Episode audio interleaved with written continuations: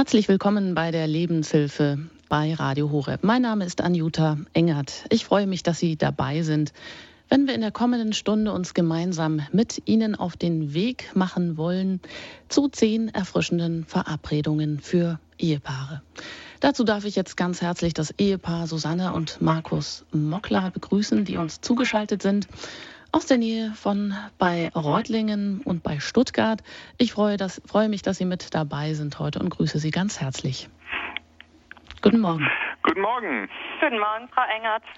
Ja, Frau Mockler, ganz kurz. Gemeinsam sind Sie Eltern von acht Kindern. Sie sind Fachreferentin für Familienfragen und auch Familienberaterin. Sie haben auch ein Buch geschrieben, Glückliche Familie, starke Kinder, das wir hier auch schon an dieser Stelle einmal besprochen haben. Und Sie, Herr Mockler, Sie sind Redaktionsleiter des evangelischen Pressedienstes Südwest und auch noch Kommunikationstrainer. Und beide sind Sie natürlich engagiert in der Ehearbeit mit diesem präventiven Eheprogramm, das wir Ihnen heute vorstellen wollen. Und das den Namen hat 10 Great Dates oder wie wir es genannt haben, 10 erfrischende Verabredungen. Denn der Traum nach einer erfüllten und einer verlässlichen Liebesbeziehung, die in eine dauerhafte Partnerschaft mit Familiengründung führt, die steht nach wie vor an oberster Stelle der Top Ten unter Jugendlichen, so die Shell-Jugendstudie. Aber der gesellschaftliche Wandel macht es immer schwerer, eine beständige Partnerschaft auch tatsächlich zu leben. In der ganzen Medienlandschaft in der Welt der kurzlebigen Stars wird uns pausenlos Liebe als Konsumartikel verkauft. Der Seitensprung gehört schon längst zum guten Ton. Lebe dich aus, verwirkliche dich selbst, nimm, was du kriegen kannst. Führt das zur tatsächlichen Selbstbefreiung? Auch Ehe und Familie scheinen auf dem Altar politischer und gesellschaftlicher Ideologien geopfert zu werden. Eltern, Ehepartner und Kinder stehen schon längst nicht mehr unter dem besonderen Schutz des Staates, dem sie aber als Existenzgrundlage dienen. Mangelnde Anerkennung von Erziehungsleistung, Aufhebung des Ehegattensplitting, die derzeit diskutiert wird, ein knallhartes Unterhaltsrecht nach Scheidung, zumeist für Frauen, oder auch der Zugriff des Staates auf Eltern als Erwerbstätige mit indirektem Krippen- und Betreuungszwang, da es keine angemessene Unterstützung für das existenziellste Grundrecht von Eltern mit Kleinstkindern gibt, nämlich diese in der elterlichen Geborgenheit einer Familie mit Geschwistern aufwachsen zu lassen. Ja, das sind nun alles so Rahmenbedingungen, die Ehe und Partnerschaft nicht gerade leichter machen. Ist es deshalb vielleicht gerade das Gebot der Stunde, umso bewusster in die Partnerschaft zu investieren, damit sie Bestand hat, damit sie wieder erfüllend und prickelnd wird, damit sie wieder Kräfte nach außen freisetzt und auch andere begeistert. Wir wollen Ihnen heute eine erfrischende Vitaminspritze für einen neuen Aufbruch in Ihrer Ehe als Liebesbeziehung mit auf den Weg geben. Und dazu möchten wir Ihnen die 10 Great Dates vorstellen. Und dazu möchte ich einfach erstmal von Ihnen beiden ein ganz kurzes Statement dazu haben. Frau Mockler, was bedeutet das für Sie, so in ein paar knappen Worten?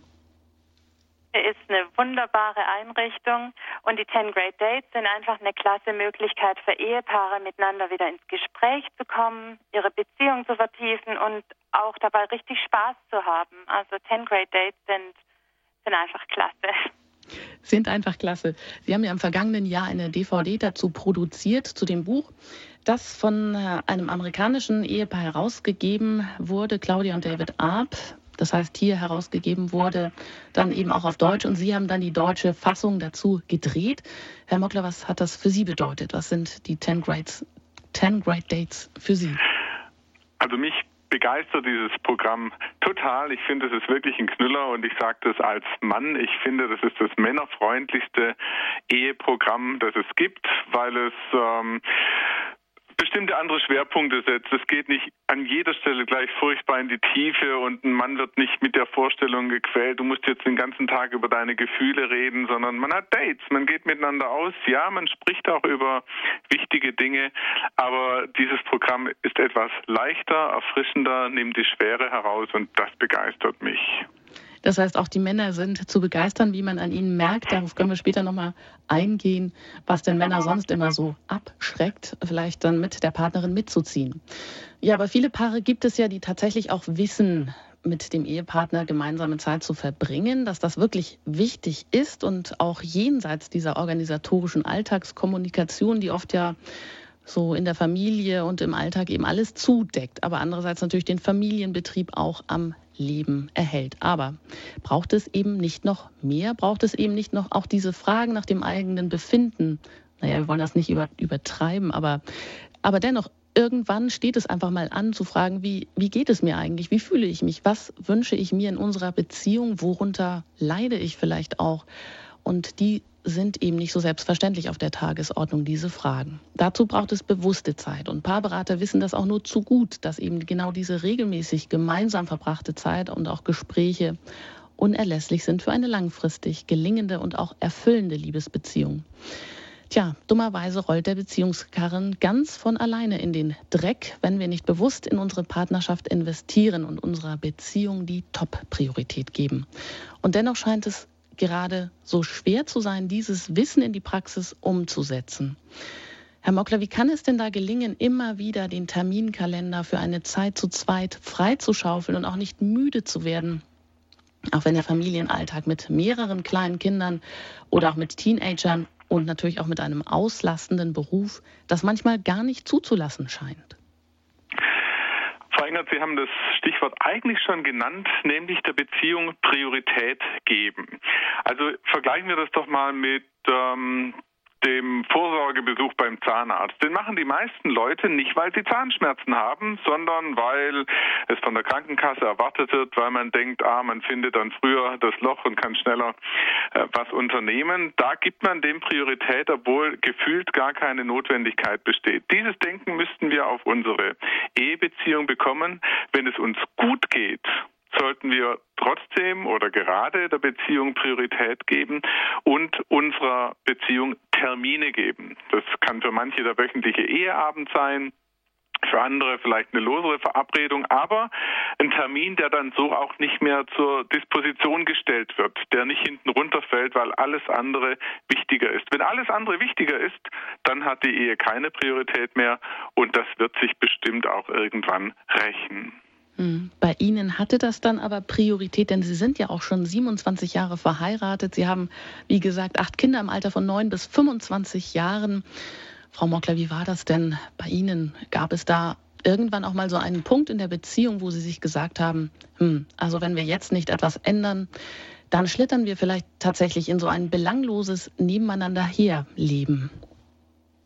Oh, ich würde sagen, nicht nur einen Punkt, es gab immer wieder schwierige Zeiten. Also auch Zeiten, wo natürlich die kleinen Kinder sehr stark im Vordergrund standen, wo schlaflose Nächte reihenweise gab, wo man einfach sich schwer getan hat, noch Zeiten zu finden, wo man echt die Zweisamkeit pflegen kann. Oder auch Zeiten, wo wir beide uns mit Arbeit überladen haben und dann so erschöpft waren, dass wir gar keine Kraft mehr so füreinander hatten. Aber also ja, es gab auch eine Zeit bei mir, wo ich den Eindruck hatte, mein Mann liebt mich eigentlich gar nicht so, wie ich das Bedürfnis habe, wie ich das eigentlich bräuchte. Also so über ein paar Jahre meines Lebens war das so, dass ich auch immer so geguckt habe, hm, die anderen Männer, die kümmern sich mehr, die haben mehr Zeit zu Hause, die schenken ihren Frauen auch mal öfter Blumen oder solche Dinge. Und ähm, ja, aber aus dieser Frustration raus war uns dann klar, da können wir eigentlich nicht drin stecken bleiben, da muss was sich ändern. Und heute ist es so, dass wir uns wirklich Termine setzen, dass wir auch, ähm, also wir haben das eingerichtet, dass wir ein bis zweimal im Jahr wirklich sogar am Wochenende miteinander weggehen. Ist natürlich, wenn man nur ganz kleine Kinder zu Hause hat, für manche Paare schwierig. Ich weiß, das, aber für uns ist es einfach eine Priorität, die wir setzen und was, was wir uns richtig rauseisen, auch in unserem Alltag. Mhm. Oder auch, dass wir bewusst sagen, okay, jetzt sind die Kinder gerade versorgt, jetzt machen wir einen Spaziergang oder setzen uns hin, trinken eine Tasse Tee miteinander, haben morgens noch eine Zeit, wenn alle aus dem Haus sind oder so. Also wirklich Punkte setzen mhm. und, und Priorität geben. Herr Mockler, war das bei Ihnen auch so, wenn Sie Ihre Frau reden hören, dass es so Frustrationen gab, wo Sie gesagt haben, ja, kleine Kinder stillen ohne Ende, aber wo bleibt das Liebesleben, wo bleibe ich? Geht das nicht jedem eben manchmal dann auch so, dass man frustriert ist und dass man sich eigentlich mehr wünscht? Ganz bestimmt. Das geht, glaube ich, allen Männern so. Das ist so dieses Vernachlässigungssyndrom und deswegen sind manchmal auch die Männer eher feindlich, wenn es um ein weiteres Kind geht, weil sie Sorge haben, sie müssten ihre Frau mit noch mehr teilen und das wollen sie nicht. Das ist eben genau der Punkt, den wir angesprochen haben. Aber das war bei In Ihnen dann nicht der Fall. Ach, es war phasenweise schon auch so, aber meine Frau, die ist so gut zu mir, selbst in den schwierigen Phasen. Insofern habe ich nicht ganz so drunter leiden müssen, wie manch anderer Mann unter so einer Situation leidet. Mhm. Ja, gut. Zehn erfrischende Verabredungen für Ehepaare. Wir wollen uns auf den Weg machen. Das ist ein Partnerschaftstraining, sagen Sie, eben auch mit Spaßfaktor, ein niederschwelliges Angebot, Herr Mockler in Buchformat mit Begleit-DVD, die Sie, wie gesagt, letztes Jahr für den deutschsprachigen Raum produziert haben. Vielleicht noch mal ganz kurz, wie sind Sie beide dazu gekommen?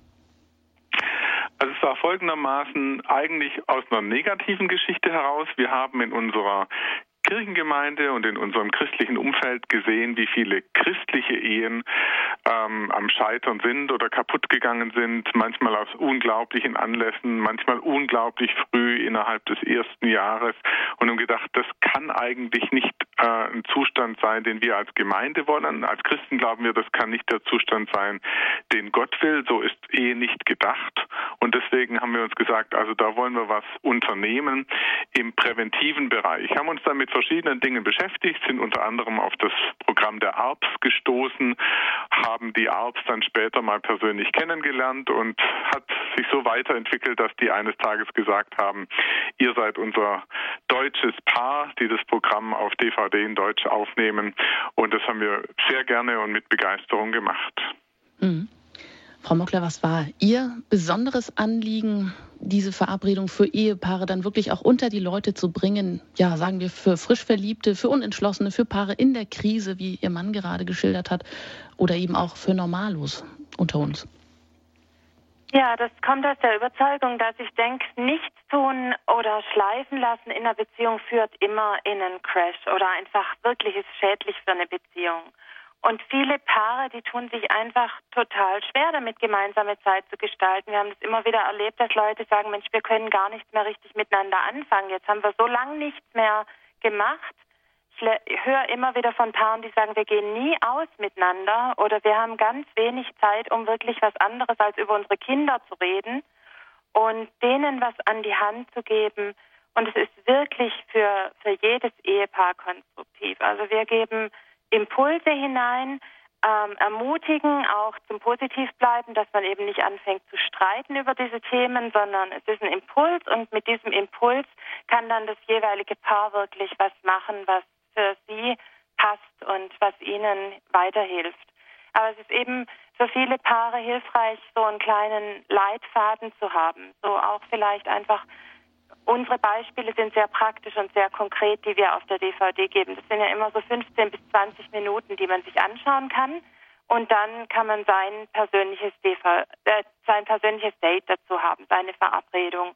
Und dadurch, dass wir so praktisch erzählen, findet sich auch jedes Paar irgendwo wieder und hat was, wo es einen Faden ein Stück weit aufgreifen kann und sagen kann, da wollen wir auch miteinander reden. Oder guck mal, denen geht es genauso, wie es uns ging. Und hm. ja, das inspiriert und dann auch die haben das auch zusammen gemacht. Und da kommen wir noch mal auf eine, ja, ich glaube doch eine größere Hürde ganz kurz zu sprechen, nämlich die, dass Frauen da oft aktiver sind, initiativer sind, kommunikativer sind und auch sich leichter tun, über Gefühle zu sprechen, zumindest im Schnitt. Es gibt natürlich immer Ausnahmen. Aber eben von Ihnen, Herr Mockler, stammt ja auch das Zitat, Mensch, endlich ein Ehebuch, das auch Männer begeistert. Also Männer sind völlig abgeschreckt. Ein Eheseminar, um Gottes Willen, Sie haben das mal so angedeutet, naja, schon das, der Vorhof der Hölle so ungefähr. Jetzt Gefühlsduselei und ich muss darüber reden und ich muss jetzt was da machen. Um Gottes Willen, da blocken dann viele ab und da gehen alle Rollläden runter und Ende Sense. Und das war es dann. Und das soll ja eben gar nicht so sein, sondern das Gegenteil ist ja dann gewünscht. Also eben dieses ähm, Angebot wirklich auch anzunehmen, auch Männer dafür begeistern zu können, weil es zum einen ganz praktisch ist und weil es eben auch in einer angenehmen Atmosphäre stattfindet, Herr Mockler? Genau, von der Atmosphäre her hat das Programm eine gewisse Leichtigkeit, weil es von Dates spricht und nicht von Seminar. Wir gehen miteinander aus, wir lesen ein bisschen was, lassen uns Impuls geben über die DVD oder eine Gemeindeveranstaltung, aber dann gehen wir als Paar miteinander aus und das tun die meisten Paare doch immer noch ganz gern. Und es gibt noch ein paar andere Elemente darin, die einfach sehr männerfreundlich sind würde ich jedenfalls sagen, zum Beispiel die Möglichkeit, wenn man merkt, es wird schwierig, auszusteigen, also nicht aus dem Gesamtprogramm, aber das Gespräch entschärfen. Es gibt kein Pflichtprogramm, dass man sagt, wir haben hier zehn Punkte oder einen Lückentext mit zehn Lücken und das muss alles ausgefüllt werden, sondern der erste Ansatz ist, dass man überhaupt wieder über wirklich wichtige Dinge miteinander ins Gespräch kommt. Und es sind viele Themen dabei, die also jetzt auch Männer ansprechen oder gerade Männer ansprechen. Es geht also nicht nur um die Verteilung der Hausarbeit und wie man miteinander redet, es geht auch um Sexualität. Und so sind einfach verschiedene Bereiche abgedeckt. Es ist ein total männerfreundliches Programm. Gut, da schauen wir uns doch jetzt mal genauer an hier in der Lebenshilfe bei Radio Horeb. Zehn erfrischende Verabredungen für Ehepaare, das ist das Thema, mit dem wir uns beschäftigen. Mein Name ist Anjuta Engert, ich begleite Sie durch die Sendung und zu Gast sind Susanne und Markus Mockler. Sie sind Eltern von acht Kindern, Sie sind engagiert in der Ehearbeit mit diesem Programm. Genau, Frau Mockler, und da schauen wir jetzt einfach mal rein in diese sogenannten 10 Great Dates, in diese zehn großartigen Verabredungen. Da geht es dann auch gleich zur Sache. Wir haben das hier schon mehrfach angesprochen, dass es so wichtig ist, der Beziehung eben diese Top-Priorität ähm, zu geben. Ja, das ist wichtig, das haben wir gehört. Aber warum scheitern wir gerade an diesem, ich sage mal, Essential immer wieder, obwohl uns das doch zu einer glücklicheren Beziehung dann auch immer wieder bringen soll? Ja, genau, das ist der erste Abend oder die erste Verabredung der Beziehung Top-Priorität geben. Und äh, Paare scheitern deshalb daran, weil man denkt, man hat sich ja, man ist sich ja der Liebe des anderen sicher. Der Alltag überdeckt dann so vieles und weil man denkt, man hat den anderen sicher, vergisst man, dass es gar nicht selbstverständlich ist, dass man einander zugeneigt bleibt und dass die Liebe frisch bleibt. Und bei diesem ersten Date, da laden wir die Paare ein, dass sie mal drüber nachdenken, was hat mir denn so gefallen an meinem Partner? Warum haben wir uns verliebt? Wie war die erste Zeit miteinander? Was haben wir für gemeinsame Erinnerungen? Und das ist auch der Punkt, wo dann ganz viele plötzlich wieder ganz neu ineinander verliebt werden, ihre Liebe neu, ähm, neu Feuer fängt. Und dann überlegen sich die Paare, wie können wir das machen, dass wir, dass wir da dranbleiben, dass unsere Liebe frisch bleibt, dass wir das nicht aus dem Auge verlieren, wie wichtig es ist, immer wieder Verabredungen zu haben. Wie ist das bei Ihnen? Hat sich da für, für Sie selber so etwas ergeben, dass Sie gesagt haben, ja, wir gehen gerne aus oder wir gehen gerne essen? Oder machen Sie das immer wieder spontan und neu, was jetzt gerade so passt, wie, die, wie Sie die Verabredung mhm. gestalten? Wir haben alles Mögliche schon ausprobiert. Also wir haben schon einfach ähm, uns einen, im Urlaub mal ans Meer gesetzt miteinander und haben dort den Wellen zugeguckt und nebenher unser Date gehabt. Wir sind schon richtig fein ausgegangen. Wir haben Spaziergänge gemacht. Kann mich auch erinnern, dass wir einen Spaziergang zu dem Date Konflikte lösen hatten. Da haben wir zehn Minuten lang versucht, Konflikte zu lösen und dann beschlossen, das hat überhaupt keinen Sinn heute. Wir knatschen uns nur an und dann haben wir beherzigt, dass wir positiv bleiben sollen und haben das Thema einfach zur Seite gelegt und beschlossen, das bearbeiten wir ein andermal, wenn wir in besserer Stimmung dafür sind oder wenn wir so weit sind. Also ist auch ein wichtiges Prinzip, dass wir sagen, bleibt positiv, streitet euch nicht, sondern versucht immer so weit zu gehen, dass ihr trotzdem, dass eure Liebe im Vordergrund bleibt und dieses Konstruktive, das Positive. Oh ja, ich höre schon das Meeresrauschen und die Sonne scheint und der Sand ja. der knirscht unter den Füßen oder man sitzt da irgendwo auf einem Felsen, hat einen wunderschönen Ausblick. Den könnte man sich ja auch mal wieder in die Beziehung hinein gönnen. Aber wie Sie sagen, eben noch, nur so lange, wie es einem dann auch wohl tut, wie, wie es eben gut ist. Wenn es vielleicht gerade wirklich mal so einen gordischen Knoten gibt, dann sagen Sie, okay, das können wir jetzt ruhen lassen, das machen wir ein andermal weiter. Date Nummer eins, Date Nummer zwei, da kommen wir dann schon gleich ins Gespräch und darüber ins Gespräch, wie wir miteinander reden lernen. So ist das dann nämlich auch getitelt. Tja, da habe ich dann so gedacht, ich habe das aufgeschlagen, jetzt geht's ans Eingemachte, jetzt geht's dir selber an den Kragen. Welche Kommunikationsmuster sind denn in mir schon so eingefleischt, ja, dass ich sie manchmal gar nicht mehr bemerke oder abstellen kann, weil ich in der Beziehung vielleicht auch so emotional aufgeladen bin. Ich kann Ihnen das ganz offen gestehen. Bei mir ist es wirklich auch ein offenes Geheimnis, dass ich dazu neige, meinen Mann dann auch manchmal ganz schön die Leviten zu lesen, ihn zu kritisieren, auch ihn zu attackieren. Und da habe ich so einen schönen Satz gefunden in dem zweiten Date. Attackiere das Problem, aber nicht den Partner. Wie kann uns oder in so einem Fall mir das zweite Date denn da weiterhelfen, Herr Mockler? Das zweite Date ist sehr hilfreich, um Kommunikationsmuster zu erkennen. Was für ein Typ bin ich? Wie rede ich mit dem anderen, gerade auch wenn es um Konflikte geht? Und da gibt es unterschiedliche Typen. Es gibt den attackierenden Typ, da haben Sie sich gerade schon geoutet, dass Sie dazugehören. Es gibt den völlig defensiven Typ, den nennen wir so den Schildkröten-Typ, der versteckt sich sofort mit dem Kopf im Panzer, damit er nicht mehr erreicht wird. Das sind relativ viele Männer, die ziehen sich dann zurück, die gehen in ihren Hobbykeller oder in ihr Arbeitszimmer und wollen mit der ganzen Geschichte nichts zu tun haben. Also der erste Punkt ist einfach die Erkenntnis, was für ein Kommunikationstyp bin ich. Und dann kann man mit so ein paar Spielregeln, die wirklich einfach sind und praktikabel sind, die Kommunikation leicht wieder in Gang bekommen. Also so eine der Grundregeln lautet eben, das Attackieren zurückzunehmen und stattdessen Ich-Botschaften zu verbreiten. Ich sage, wie ich eine Situation wahrgenommen habe, wie ich mich fühle. Ich sage aber nicht, du bist und du hast das gemacht, sondern immer aus der eigenen Wahrnehmung. Das ist nicht angriffig und dagegen kann man übrigens auch nichts sagen, selbst wenn man als Gegenüber gar nichts Falsches gemacht hat.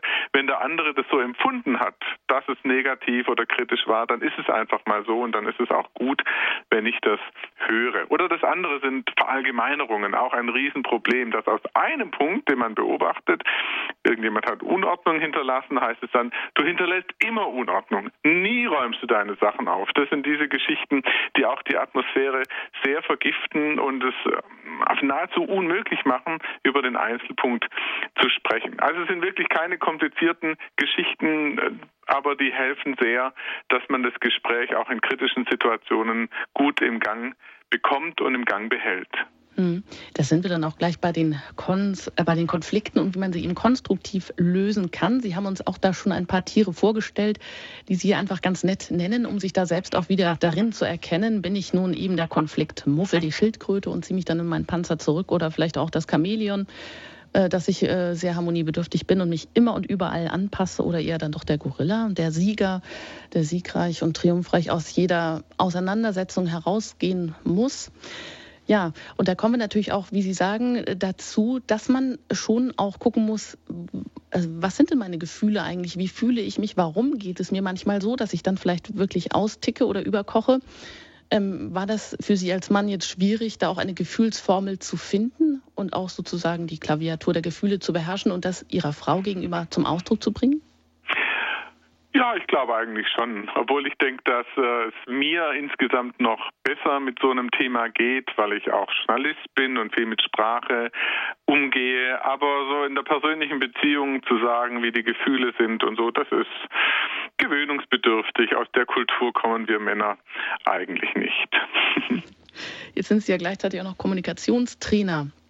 Ich habe das auch mal so im Umfeld beobachtet, dass wenn einer der Partner so die ganze technische Klaviatur der Kommunikationsregeln beherrscht, und das sind ja auch einige, die man beachten kann und die dann auch zu einer Verbesserung führen, aber wenn sozusagen das Herz dahinter zurückbleibt, bekommt da der andere nicht auch manchmal das Gefühl, der ist mir sowieso immer überlegen, da komme ich gar nicht hin und igelt sich dann gleich ein? Das kann bestimmt bei Paaren äh, der Fall sein. Bei uns ist die Gefahr gar nicht so groß, denn meine Frau ist ja eine überlegene Kommunikatorin und nur durch das, was ich mir angeeignet habe, konnte ich die Lücke zwischen uns so ein bisschen kleiner machen. Aber also da gibt es keinerlei Überlegenheit von meiner Seite. Gut. Ja, das ist ja noch richtig hier unterhaltsam und amüsant auch. Was Sie uns da ja gleichzeitig auch an Ihrem eigenen Beispiel zeigen können. Denn wir reden hier über zehn erfrischende Verabredungen für Ehepaare und das in der Lebenshilfe bei Radio Horeb.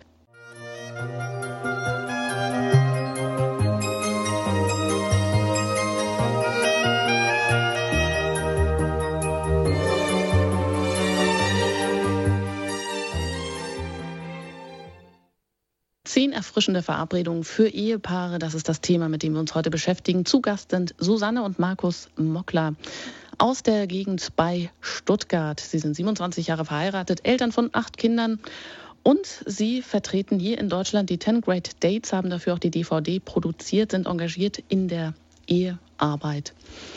Eine erste Hörerin haben wir jetzt, die ich auf Sendung bitten darf. Guten Morgen. Ja, guten Morgen. Herzlichen Dank für Ihre Arbeit. Ich finde es großartig, was ich jetzt so zwischendurch mitbekommen habe. Ich arbeite sehr, sehr viel mit Kindern und wenn das Nest der Ehepaare nicht geschützt ist, dann, ja, so wie Sie es auch schon erwähnt haben, geht viel kaputt. Wie, was, meine Frage ist an Sie, was kann ich tun? Ich habe schon viel investiert, aber wenn das einseitig bleibt, wird es irgendwann zu schwer. Und ich bin jetzt an dem Punkt angekommen, wo ich gesagt habe, ich kann nicht mehr. Hm. Ja, wir geben die Frage weiter an das Ehepaar Mockler. Wer möchte da vielleicht oder kann dazu etwas sagen oder vielleicht eine Hilfestellung geben? Ja, also ich ähm, kann das gut mitempfinden, weil wir immer wieder Paare haben und es häufig auch die Frauen sind, die sagen, ich habe doch schon so viel versucht und es geht überhaupt nicht weiter.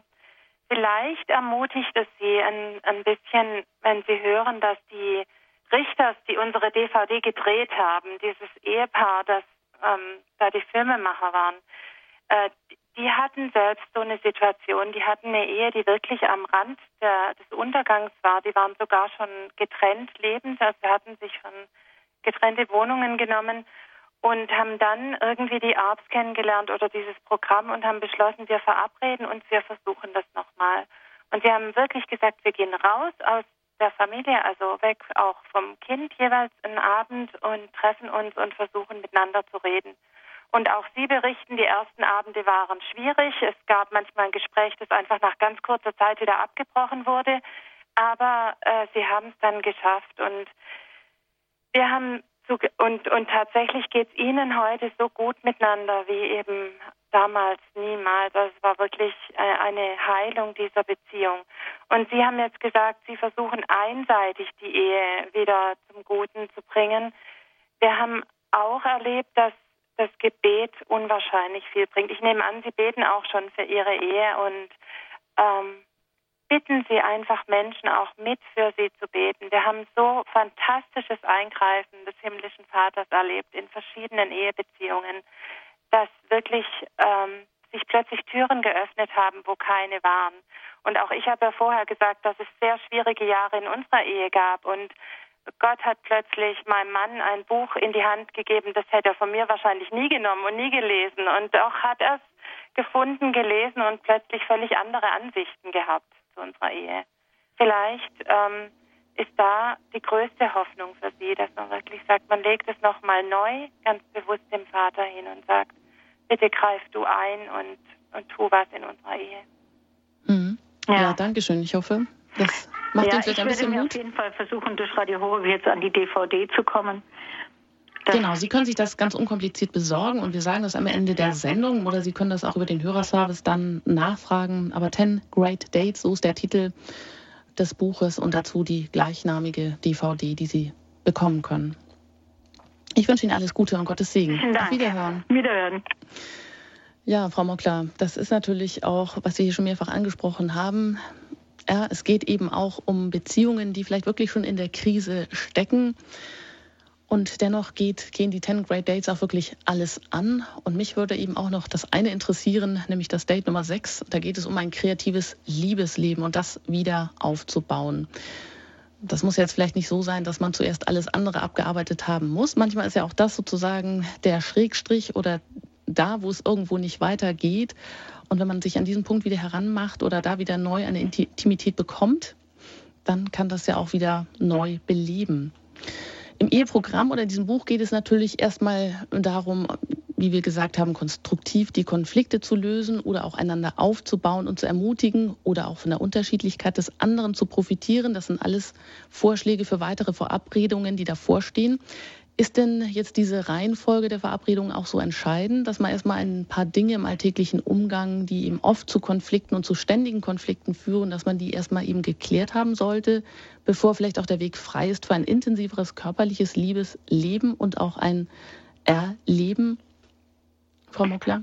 Ja, also die Reihenfolge ist schon sinnvoll. Es ist auch in der Tat so, dass wenn ganz viel zwischen uns steht, dass es dann nicht so einfach ist, im Bett zusammenzukommen, ein Liebesleben zu haben. Andererseits haben wir aber auch, äh, Sie haben das gerade auch schon angedeutet, wir haben die Erfahrung, dass ein äh, entspanntes Liebesleben natürlich auch manches andere entspannt. Also wenn wir auch sagen, wir machen uns da nicht so viel Druck, das muss auch nicht alles immer perfekt sein. Wir haben auch nicht immer so hohe Erwartungen, die ja auch von außen oft, also von, von der Gesellschaft, von dem, was die Medien vermitteln, was Liebesleben angeblich sei, äh, so, so an uns herangetragen wird. Wir machen uns nicht viel Druck, sondern wir leben das einfach, erleben es miteinander und genießen es und haben Spaß miteinander auch da. Mhm. Also praktisch so, wie es ja oft gar nicht auch vielleicht kirchlicherseits angehört wird oder erfahren wird, dass ja auch die sexuelle Vereinigung eben eine Quelle sein soll von Glück, von tiefer Intimität, oder wie Sie sagen, die auch manche anderen Konflikte dann doch entspannt und vielleicht auch manchmal löst. Denn wenn hier eine tiefe Gemeinsamkeit da ist, dann kann das ja auch wirklich auch andere gesellschaftliche Angriffe von außen abhalten, dass man da wird eine neue Kraft auch entwickelt, die auch nach außen strahlt. Da hat ja auch Papst Johannes Paul II. die Theologie des Leibes, ja, ich möchte mal sagen, wie einen neuen Schatz gehoben, aus der Tiefe gehoben und ihm gemeint die körperliche Liebe als eine Art theologische Zeitbombe, die im positiven Sinne noch in unserem Jahrhundert vielleicht auch mal hochgeht und aufgeht, aber jetzt wirklich ganz im positiven Sinne gemeint.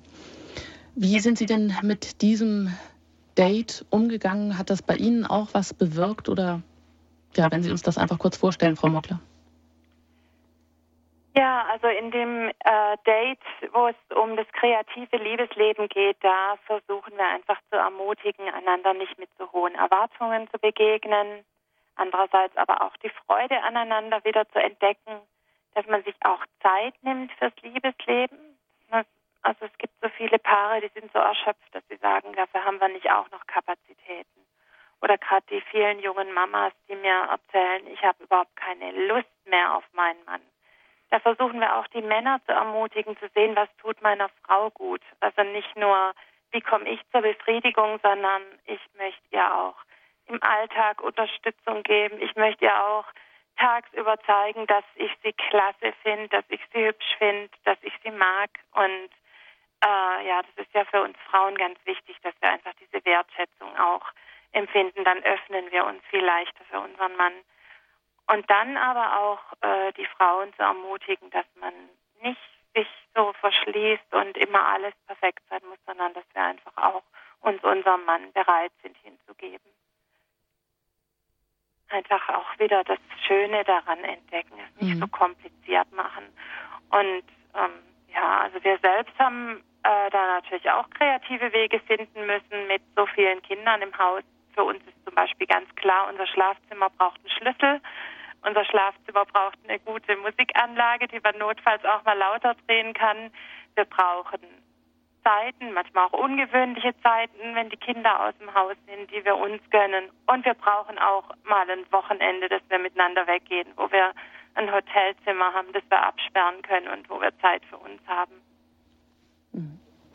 Ja, das ähm, verlangt jetzt alles oder man ruft direkt danach, das eben auch wirklich mitzumachen oder nachzumachen oder sich auch gemeinsam auf den Weg zu machen. Eine ältere Dame hat angerufen und die wollte jetzt wissen, sie ist schon über 70 Jahre, über 30 Ehejahre hat sie mit ihrem Mann schon verbracht und will einfach wissen, ob es auch da noch sinnvoll ist, in die Partnerschaft, in die Ehe zu investieren. Was würden Sie da sagen? Auf jeden Fall. Davon sind wir fest überzeugt. Das ist sowieso so ein Irrglaube zu meinen, wenn was Jahre oder Jahrzehnte gelaufen ist, dass sich dann nichts mehr ändert und nichts mehr verbessern kann. Es ist sogar umgekehrt so, dass es, ähm, ja, man spricht von Quantensprüngen in der Beziehung, die es erst nach gewissen Zeitabläufen gibt. Zum Beispiel erleben das viele Paare so nach zehn, zwölf Jahren, dass sie plötzlich ganz anders miteinander umgehen können und viel besser und sich dann wundern, warum früher alles so schwierig war und jetzt alles so gut läuft. Und bei den älteren Paaren, die zum Teil einfach auch mehr Zeit füreinander haben, das ist ja manchmal eine Gefahr, Papa Antiportas, aber es ist auch eine Chance, aus, dass man ähm, sich Zeit füreinander nimmt und Dinge gemeinsam entdeckt, für die man früher nie Zeit hatte. Und da muss man eben überhaupt wissen, was interessiert den anderen, wo sind unsere Gemeinsamkeiten, wo haben die sich auch entwickelt im Laufe der Jahrzehnte, um dann loszulegen, um gemeinsam was Neues zu lernen, um gemeinsam was zu erleben und je nachdem, wie die Gesundheit ist, möglicherweise auch im Bereich der Leiblichkeit, der Sexualität noch gemeinsam Neues zu entdecken. Also ich würde sagen, Empfehlung, Empfehlung, dass man sich also auch im Ruhestand und nach vielen Jahrzehnten nochmal neu mit seiner Beziehung beschäftigt. Hm. Das heißt, solange wir leben, ist es uns ja auch ganz wichtig, dass wir die Wertschätzung erfahren vom anderen oder dass wir auch dem anderen die Wertschätzung schenken, nachdem wir uns selber ja auch wahrscheinlich alle immer wieder sehen, ganz unabhängig vom Alter. Ja, und immer wieder ist es wichtig, am Anfang anzusetzen, bei dem ersten Date, wo es eben um diese Top-Priorität geht, das immer zu wiederholen für alle weiteren Verabredungen, für weitere, ja, gute Investitionen einfach auch in die Ehe und da auch wieder einen Termin festzuhalten, vielleicht einen Babysitter zu organisieren oder auch selbst wenn die Kinder aus dem Haus sind. Ja, es kommen ja dann immer andere Dinge, die die Löcher oder die, die freie Zeit dann ganz plötzlich unmerklich füllen. Eben, genauso wichtig ist es also auch da, eine entspannende Atmosphäre zu schaffen, vielleicht mal essen zu gehen, sich für den anderen schön zu machen, anziehen zu machen. Und ja, nicht zu vergessen das Gesprächsmenü für das nächste Date. Und da sind wir auch schon bei einem weiteren Thema, nämlich bei dem Thema einander aufbauen und ermutigen. Denn wir, wir, neigen doch leider allzu oft dazu, den Finger beharrlich in die Wunde zu legen, dort, wo der andere eine Schwachstelle hat, anstatt vielleicht die 25, die 95 Prozent, Entschuldigung, des Gelingenden und auch des Guten zu sehen. Was bewirkt es denn bei Ihnen? Ja, ich stelle die Frage an Sie beide einfach, wer da jetzt ähm, sich ähm, besser antworten möchte. Wenn Ihre Frau oder Ihr Mann die tägliche Erwerbsarbeit oder auch die tägliche, das tägliche Bemühen um die Kindererziehung wertschätzt, also diese gegenseitige Wertschätzung, wenn das im Alltag plötzlich mal bewusster wird, wenn man sich das vornimmt, kann das auch mal so eine kopernikanische Wende zur Folge haben? Also kann es möglicherweise auch. Anerkennung, Respekt, Lob sind eigentlich immer Verstärker. Also wenn meine Frau sagt, was sie toll an mir findet, dann ermutigt mich das, dann weiß ich, für meine Frau bin ich auf jeden Fall was Besonderes. Das muss ja sonst im beruflichen oder sonstigen Umfeld nicht immer der Fall sein, aber für sie bin ich's und was ein wichtiger Effekt ist, es verstärkt ja dann auch meine Anstrengung in dem Bereich, gerade wenn es gesehen wird. Also ich war früher, was Hausarbeit anbetrifft, nicht der Held. Ich bin es eigentlich auch heute nicht. Aber wenn ich was mache, meine Frau sieht es, dann ist es ein toller Verstärker, wenn sie sich bedankt und sagt, hey, super, dass du das und das gemacht hast. Dann habe ich auch Lust, das quasi das nächste Mal wieder zu machen. Wenn ich solche Dinge tue und keiner merkt, dann habe ich so den Eindruck, mh, hm, dann kann ich es auch lassen. Das zeugt jetzt nicht von großer Reife, wenn ich sowas so erzähle, aber wir sind einfach auch so gestrickt, dass wir diese Ermutigung alle brauchen. Und da wirkt Lob, Anerkennung wie ein Verstärker für positives Handeln. Mhm. Das sieht man ja bei Kindern auch immer ganz schön, dass die dann eigentlich ganz begeistert sind und dass da manchmal wirklich ja so kleine Wunder passieren, wenn, wenn eben dann doch mal die Wertschätzung und die Anerkennung und nicht der Tadel im Vordergrund stehen.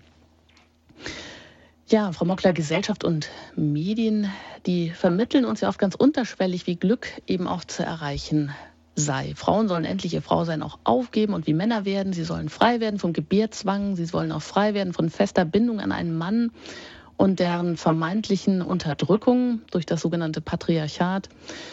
Ja, ich habe es anfangs auch eingangs genannt. Die Gesellschaft, die steht uns da manchmal so richtig im Weg, wenn wir uns als Paar, als Mann, als Frau aufmachen wollen, uns gegenseitig wertschätzen wollen, zusammenarbeiten wollen und nicht gegeneinander arbeiten wollen.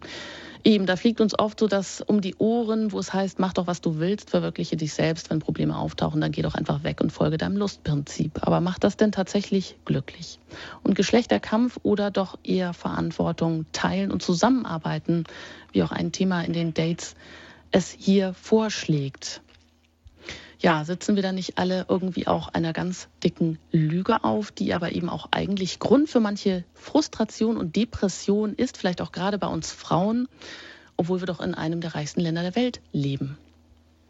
Ja, also da sprechen Sie natürlich auch ein wichtiges Problem an oder einen wichtigen Bereich. Wir Frauen sind heute natürlich massiv unter Druck, alles Mögliche befriedigen zu müssen. Wir sollen tolle Ehefrauen sein, tolle Mütter und dazu noch toll im Beruf und müssen immer gut aussehen und der Druck auf Frauen ist schon massiv.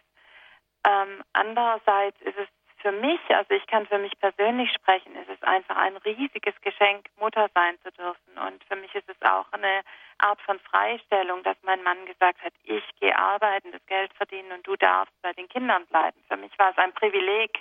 Ich weiß, dass es heute aus gesellschaftlichen Zwängen raus natürlich immer schwieriger wird. Und es ist für mich aber jetzt auch ein Privileg, zum Beispiel ein, ermutigt durch meinen Mann und unterstützt durch meinen Mann auch noch andere Dinge machen zu können. Also unsere Kinder sind inzwischen ein bisschen größer. Ich kann jetzt wieder mehr schreiben, kann Vorträge halten, Seminare geben. Und es ist für mich auch ein großes Geschenk und auch eine Bereicherung. Und all das, also ich denke einfach auch jedes Paar muss da seinen Weg finden. Und einfach wichtig, dass wir aufeinander achten, gucken, wie geht es dem anderen gut und uns auch in unserer Berufung gegenseitig unterstützen. Also, dass mein Mann mich unterstützt hat in meiner Berufung als Mutter und nicht gesagt hat, jetzt geh du endlich mal was schaffen, sondern er hat es immer anerkannt, dass ich sehr viel arbeite, dass es eine große Leistung ist, die ich da als Mutter und Hausfrau bringe. Das war für mich schon ein großer Schatz und sehr wertvoll. Bin ich ihm auch sehr dankbar. Ja, Sie sagen, Sie haben es eben als Privileg erfahren dürfen, Mutter zu sein. Das ist nicht das, was uns immer sonst andererseits ähm, so entgegenweht aus Gesellschaft und Medien. Ähm, was meinen Sie denn auch gerade, wenn Sie so wahrnehmen in Ihrem Umfeld, da kriselt es bei vielen Paaren und dann wird ja häufig auch gesagt, ja Mensch, heute hat ja auch keiner mehr Frustrationstoleranz und alles muss sofort da sein. Geduld gibt es irgendwie gar nicht mehr, mal zu, auf was zu verzichten. Das ist auch schon irgendwie schwierig, kann kaum mehr vermittelt werden. Ja, und alles muss irgendwie auch so knallig verkauft werden, dass man es überhaupt noch erträgt. Sind da Schwierigkeiten oder sehen Sie jetzt gar nicht mal da so den Hebel? Ich meine, Sie haben ja auch Kinder und äh, im Erwachsenenalter, die jetzt wahrscheinlich auch auf Partnerschaft zusteuern. Wie würden Sie das wahrnehmen? Wo, wo liegen so die eigentlichen Schwächen oder Probleme, warum auch so viele Paare sich trennen? Ja, also das, äh, die vielen Scheidungen oder das, das viele Auseinandergehen von Paaren liegt schon daran, dass man äh, zu schnell aufgibt, dass man keinen Biss mehr hat, dass man nicht mehr sagt, wir wollen für das kämpfen, was wir haben und ähm, zu wenig Frustrationstoleranz da ist. Das ist so. Das ist wirklich ein gesellschaftliches Symptom. Andererseits sehen wir, dass es meistens überhaupt nicht äh, zielführend ist oder überhaupt keinen Gewinn bringt, wenn die Paare sich dann trennen, denn die schlittern sehr häufig, das zeigen einfach auch äh, Studien aus der Sozialforschung, dass Paare, die sich einmal getrennt haben, in der zweiten Beziehung auch oft Schiffbruch erleiden. Das heißt, es lohnt sich wirklich an sich zu arbeiten, an der eigenen Problematik und auch an dem, was man mit seinem Partner durchlebt. Es lohnt sich, bringt meistens eine viel größere Erfüllung dann und bewahrt uns davor, eben wieder an der gleichen Stelle Schiffbruch zu erleiden. Hm. Sie haben ja selber auch schon davon, davon berichtet, dass das Ehepaar, was eben die DVD gedreht hat zu dem gleichnamigen Buch, zu den 10 Great Dates, dass die selber schon stark in der Krise steckten dass die auch schon getrennt gelebt haben und dass sie aber trotzdem wieder den Drive sozusagen gefunden haben und sich auch mit diesem Buch auf den Weg gemacht haben, auch wenn es natürlich dann nicht gleich juhu und einfach und war, aber dennoch, es hat, ähm, es ist geglückt. Und manchmal stecken wir auch in so einer Sackgasse, aus der es scheinbar eben keinen Ausweg gibt. Natürlich gehen wir alle zum Traualtar und ähm, versprechen uns die Treue in guten und in schlechten Tagen. Aber wenn es dann ernst wird, dann scheinen wir ihm manchmal so allein gelassen zu sein. Aber wir sitzen ja eigentlich gar nicht so allein in unserem Eheboot. Wir werden da eigentlich auch gar nicht so steuerlos auf hoher See von mannshohen Wellen hin und her geworfen, auch wenn uns das eben oft so erscheint. Vielleicht haben wir da oft vergessen, dass es noch den Beistand des Dritten im Bunde gibt, nämlich Gott. Und vielleicht lassen wir uns da viel zu wenig frischen Wind, viel zu wenig Heiligen Geist auch in unsere Segel wehen, weil wir immer meinen, alles alleine machen zu müssen. Welche heilende Kraft kann denn das Gebet in ganz konkreten Anliegen auch haben? Gibt es nicht einen himmlischen Vater, der auch da ganz besorgt ist, wenn es um diese Dinge geht, um Probleme, die wir in unserer Beziehung haben, wenn wir ihn auch darum anrufen, was haben Sie da für Erfahrungen gemacht? Also wenn ich dazu was sagen darf. Bitte gerne.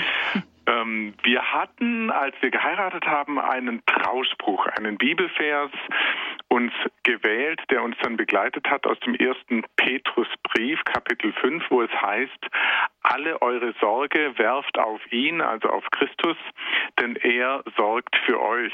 Das ist ähm, ein Lebensmotto für uns geworden, dass wir unsere Sorgen, die wir miteinander haben, die wir mit den Kindern haben oder auch sonst in unserem Umfeld, dass wir die bei Christus abgeben. Das könnte man schon fast zu einer christlichen olympischen Disziplin erklären. Sorgenweitwurf, aufgefordert durch den Brief des Petrus. Wir geben die Sorgen ab und wir haben das wirklich oft erlebt.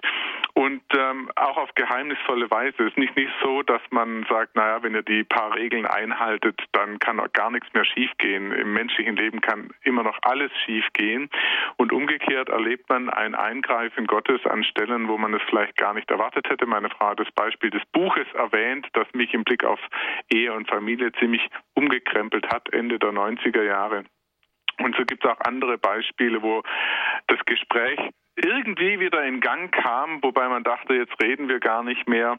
Und ähm, wir glauben, dass Gott der Stifter der Ehe ist, dass er für Ehe ist und dass, wenn wir uns ihm anvertrauen, er auch aus einer verfahrenen Ehe wieder eine richtig gute Ehe machen kann. Jetzt sind wir natürlich gespannt, wenn Sie das Buch nochmal erwähnen. Was war es denn für ein Buch, das Sie da sozusagen herausgerüttelt hat?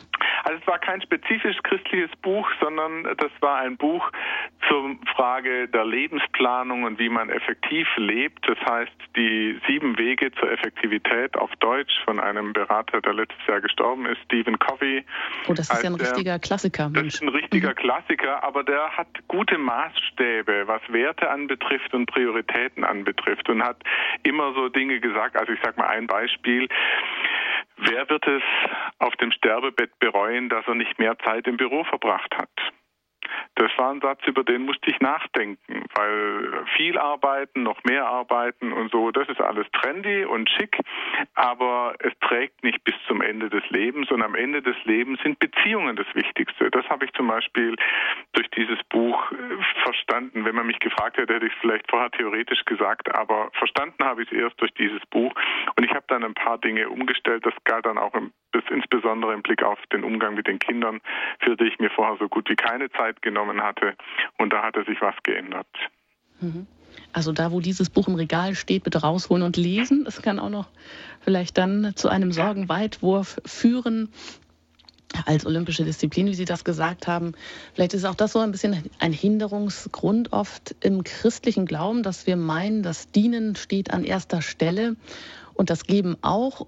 Aber eben, wenn wir dann sozusagen durch uns alles wie in einem Kanal fließt und wenn wir nicht gefüllt sind wie eine Schale und uns auch darum nicht bemühen, dass wir Ressourcen haben, dass der Liebestank gefüllt ist, dass wir dann eigentlich auch gar nicht geben können, dass wir dann mehr oder weniger zum Scheitern verurteilt sind, Christentum hin, Christentum her? Aber da bin ich mir nicht sicher, ob das wirklich unser Problem heute ist.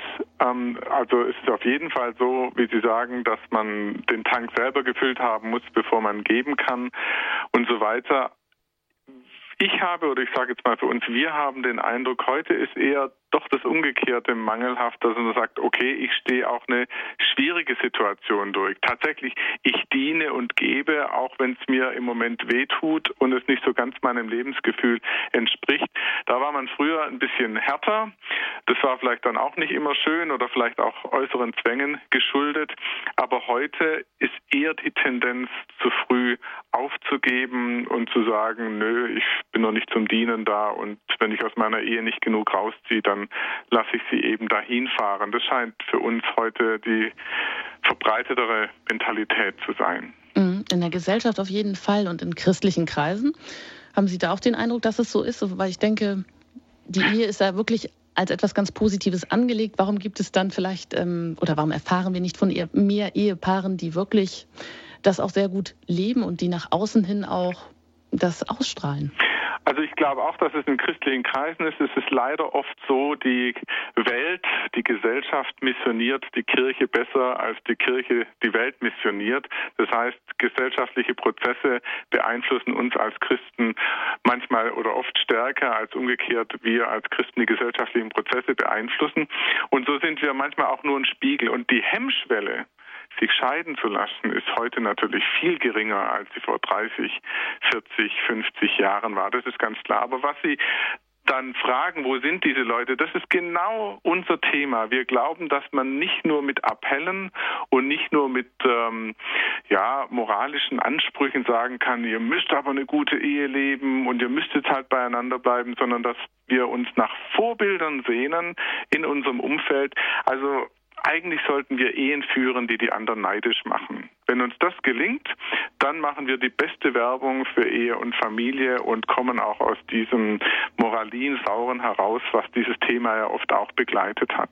Mhm. Das hört sich schon stark nach einem Wort zum Abschluss an.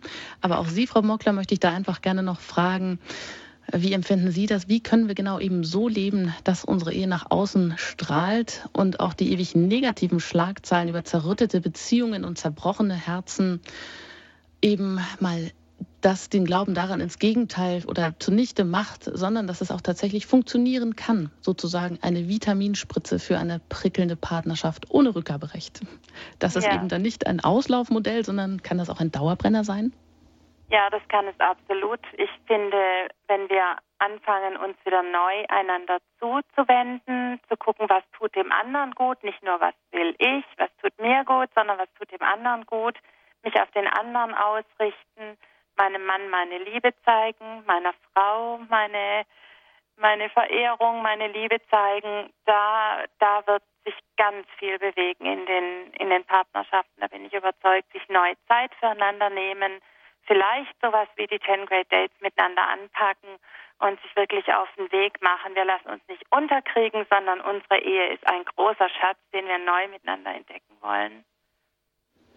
Ein Schatz, den wir neu heben wollen, wenn das keine, kein schöner Ausblick ist auf eine neue, erfrischende Verabredung, auf einen Eheabend zu zweit, vielleicht auch in einer ganz romantischen Atmosphäre. Ich danke Ihnen ganz herzlich, Susanne und Markus Mockler, dass Sie hier zu Gast waren bei uns bei Radio Horeb in der Lebenshilfe mit den 10 Great Dates, die Sie uns vorgestellt haben und die Sie uns haben glauben machen lassen, dass man auch wirklich etwas investieren kann in eine prickelnde Partnerschaft und das eben auch lebenslänglich. Vielen Dank. Dankeschön. Auf Wiederhören. Auf Wiederhören. Ja, und wer jetzt wirklich einen Geschmack bekommen hat und wer sich das vielleicht selber auch mal probieren möchte, aneignen möchte, der kann natürlich gerne das auch erwerben, die 10 Great Dates im Buchhandel, im Brunnenverlag mit der entsprechenden DVD noch dazu als Begleit-DVD, wo man dann erst immer sich das gemeinsam angucken kann oder auch im Familienkreis oder mit anderen Ehepaaren auch und dann jeweils sich mit dem Gesprächsmenü zu zweit auf den Weg machen kann. Wenn Sie Interesse haben, können Sie auch weitere Informationen über den Hörerservice erfahren. Weitere Informationen über Radio Horeb bekommen Sie auch unter www.horeb.org oder Sie können sich die Sendung im Podcast Angebot dann zeitunabhängig später noch einmal herunterladen und anhören. Ich danke Ihnen ganz herzlich fürs Zuhören. Machen Sie es gut, Ihre Anjuta Engert.